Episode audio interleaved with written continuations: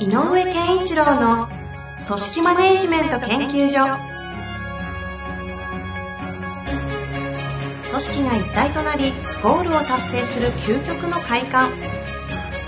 上場企業から中小企業まで延べ200社以上の支援を行った井上健一郎が組織人に関するあらゆる問題を分かりやすく解説します。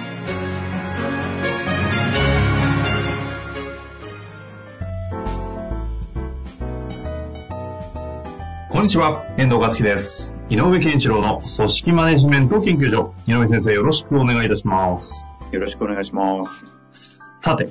はい。えー今日のご質問ですが、はい。ちょっと職業がですね、またわからない、職種がわかんないんですけども、事務職の44歳というふうになっております。はいはい。はい。早速いきたいと思いますね。はい。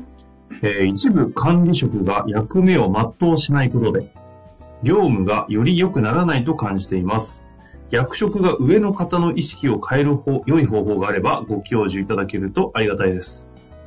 というシンプルな質問ですけども、なかなかえ思った管理職が役割を果たさないって言ったんだっけ？なんだっけはい、や役目を果たさない。はい役目を果たさない全うしない。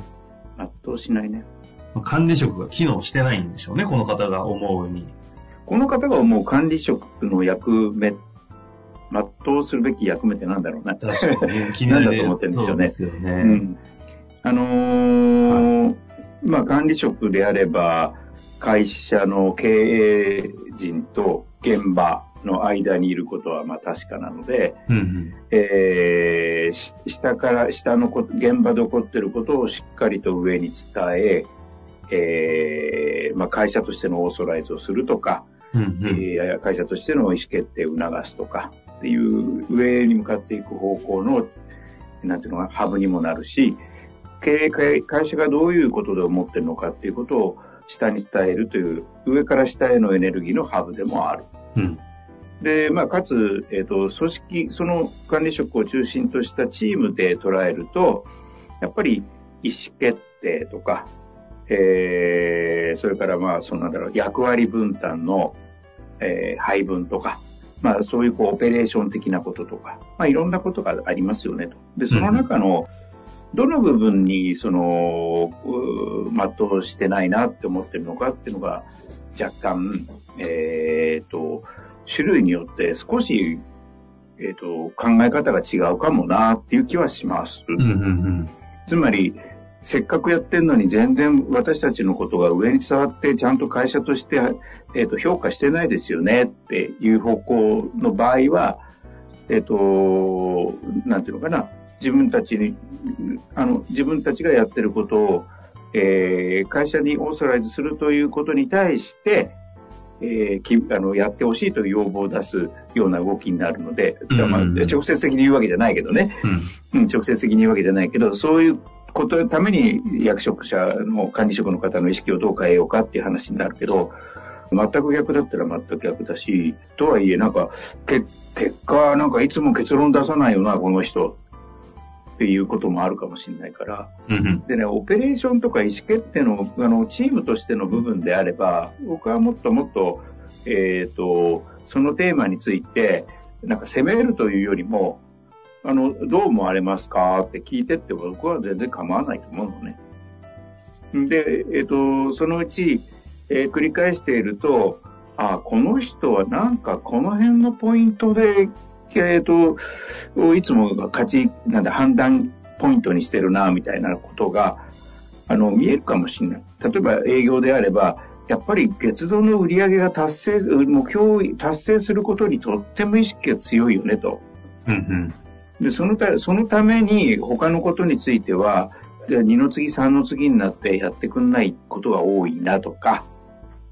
何かポイントが見えてくんじゃないかなと。うんうんだからまあそ、その、えっと、チームとしてのなんか決め、結論付け、決定とか判断、判断してもらうとか、えー、オペレーションについて配慮してもらうとか、ということであれば、今言ったように、えっ、と、これってどう思われますか？とか、こう思うんですけどどうでしょうねっていう、こちらがどう思ってるかを提示しながら、相手の、えっ、と、判断ポイントを探っていくっていうのが一つ手かなとは思います。ああ、その探っていくことの目的は何なんですかね？えっ、と、その人がい一番意識していることはきっと変えられないので、えーあ、そこは分かりましたと。で、それが大事なんですね。の、べ、なんていうの、相手との会話のベース作りをしたいっていうこと。まず。うん。うん。で、ベースを作った上で、で、ちょっと分かりました。それについてはこうしましょう。で、ところで、えあの件なんですけど、で最近、えーっと、ちょっと迷ってるんで、ちょっと相談したいんですけど、私はこう思うんですけど、どうでしょうか？ってなると、えーっと、なんていうの、さっき言ったベースが作られていれば、こいつは僕が言いたいことはまずわかるなというふうに上司が思えば、えっ、と、僕はこのことについて、えー、とこう思うんですけどどうですかっていう投げかけに対して、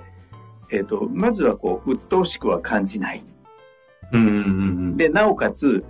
僕はこう、私はこう思うんですけど、どう思われますかって質問は、一旦本人の意見が形成されているので、なお、なお相談に乗りやすいんだよね、上からしても。うんうんうんうん。いや、それは違うんじゃないの？こうだからっていうような話に転換しやすいの。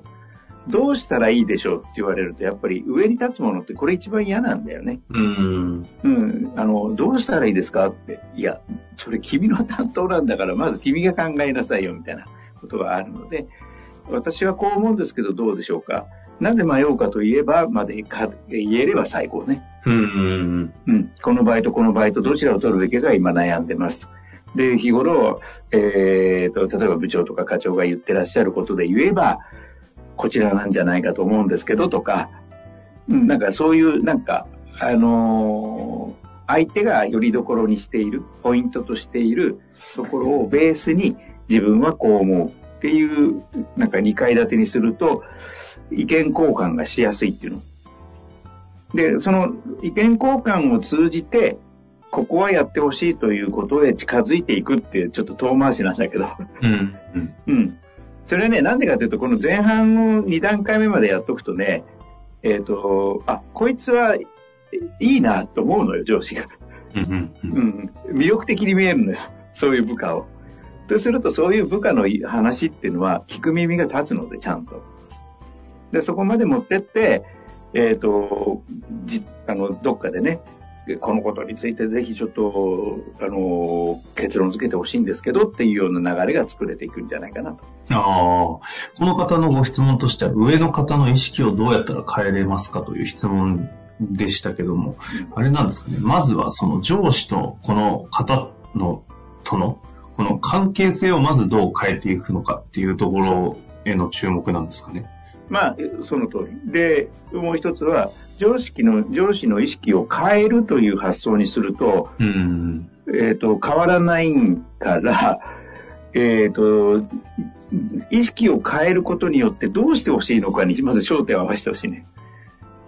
変な話。はいはい。意識が変わんなくても、得られる結果が得られるならいいじゃんって。うんうんうん。例えば、スピーディーな、えー結論をつけてほしいんだったら、えっ、と、だし、なんかこう、えっ、と、評価ポイントが曖昧だなって思うんだったら、評価ポイントが明確になることによってどうし、どうしたいのかっていうことにつながっていけばいいので、例えばね、つまりこう、この人が不満、あの、不満に思うというか、えっ、と、ちょっと違うんじゃないかなって違和感を覚えているような役目全うしてない部分っていうのはしてくれたらどうなるんだろうチームがどうなるのか、もしくはこの、この人にとってどう、どうなれるんだろうか。うん。うん。この方の価値観で見た時の役目を管理職として全うしていないというふうに思っているこの問題にそのまま向き合うんじゃないってことですね。そういうこと。だからこれが、これには向き合うんでしょうけど、これを解決して変えようとするのではなくて。で、その結果何が起こってますか、うん。で、それはどうなってほしいんですかっていうことを今一度見た方がよくて、あじゃあそのためにどうするかっていうと、策はいろいろ逆に出てくるんじゃないか。いろんな策は出てくるけども、まず共通としてやらなきゃいけない大前提のスタートが、まあこの上司とのその関係を。そう。要するにか、その、その他の施策を提案したり、意見交換できる場所を作らなきゃいけない。なるほど。うん。そのためには上司だって部下が、まずは自分のこと、自分のことは分かってくれてるんだ、この部下はって思える関係性にしとかないと、うんうん。うん。あの、話聞かないから、いいんだよ、それでって終わったりするので、このお話を聞いて、じゃあ実行に移そうとすると、一番初めにやらなきゃいけなくて辛いのは、自分が変わらなきゃいけないところですかね。まあね、でもね、これって44歳でしょ、今。あの、それはもしやったらとてもいい経験になるんだよね。50 40代後半から50代。ましてや定年延長っていう時代になれば60代っていうことを自分の仕事人生で考えるときに、やっぱりその、えー、と、新しい、あの、まあ、時代が変われば今までとは違う新しい価値観もあるし、いろんな意味で、えっ、と、なんかこう、いろんなものをこう、需要性高く、えー吸収した上で、えっ、と、なんか自分なりの結論を作っていくような、えースキルができるとね、より良い、その40代後半から60代ぐらいまでの仕事人生になるので、うんうんうんそのためには今、この方が自分を、自分をこうマネージメントするっていう、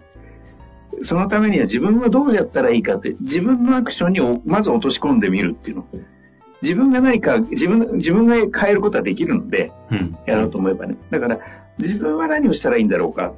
っていう、まず第一歩は自分が何をするかっていう思考を植え付けると、多分これからの仕事人生にとっても役立つと思う。というわけで、明確に、あの、指針を示してくださいましたので、ぜひ、はいちょっとトライしていただいて、はいまた1ヶ月後ぐらいに質問いただけたら面白いですね。まあ今のベース作りをした上で、じゃあ具体的な事象に関して、じゃあどうしていこうかって話に今度かん転換してくると思う。うん、なるほど。うんこういうわけで、ぜひ活かしてみてください。先生、ありがとうございました。ありがとうございました。